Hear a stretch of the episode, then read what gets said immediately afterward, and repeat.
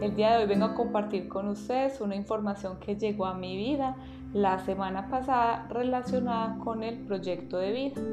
Les cuento que la semana pasada estuve en una conferencia con unos amigos en una academia de yoga acá en Medellín donde nos hablaban del proyecto de vida y la forma de encontrar ese camino de regreso a la esencia. En esta conferencia nos hablaban de algo muy importante que era esclarecer la mente como uno de los pasos principales para hallar ese propósito de vida.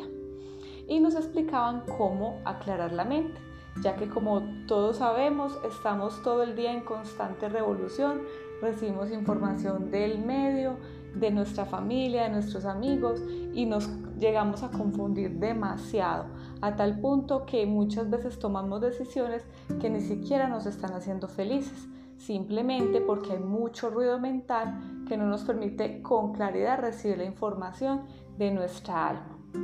En esta conferencia nos hablaban del karma yoga, ¿Qué es el karma yoga? El karma, yoga no es nada más ni nada menos que el servicio desinteresado que yo le puedo prestar a algo o a alguien. Ellos hablaban del karma yoga como un camino para aclarar la mente y sacar toda esa basura mental. Realmente esto me hizo mucho eco, eh, por lo tanto decidí ponerlo en práctica y puedo decirles que realmente el karma yoga como camino para esclarecer la mente funciona. Inclusive leí un poco más al respecto y los yogis em, más sabios de, de, estas, de esta cultura Sivananda, que, que es la academia de yoga a la cual fui, hablan de que inclusive el karma yoga puede llegar a curar la depresión de las personas.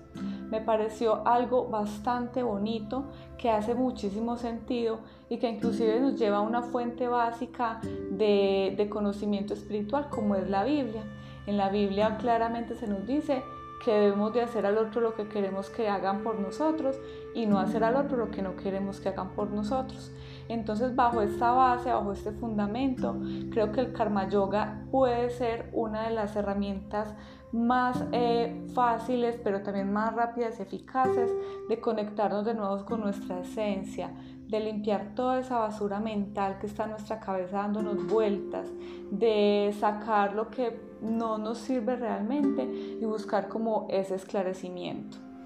Algo también muy importante que hablan los yogis de la cultura Sivananda es que el karma yoga debe practicarse de adentro hacia afuera, es decir, comenzar contigo, comenzar con tu familia, con tus núcleos sociales más cercanos y luego expandir esa energía. Entonces, si en este momento sientes que tienes alguna limitación de tipo económico que te impida dar un soporte económico a algo o a alguien, simplemente haz karma yoga entregándole tiempo de calidad a alguien de tu familia que lo necesite o entregando una palabra de aliento a alguien que lo necesite o regalándole a, a alguien algo que sea tuyo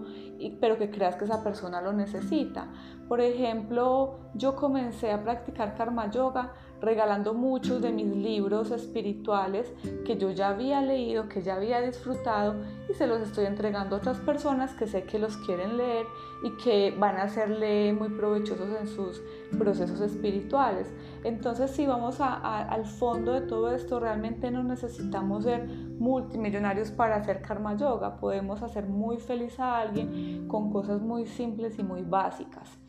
Les dejo esta recomendación que me pareció muy bonita. Realmente practiquen el karma yoga, van a sentir un cambio profundo en su ser y poco a poco van a ir sacando de su cabeza todo ese ruido mental que no los está dejando ver con claridad.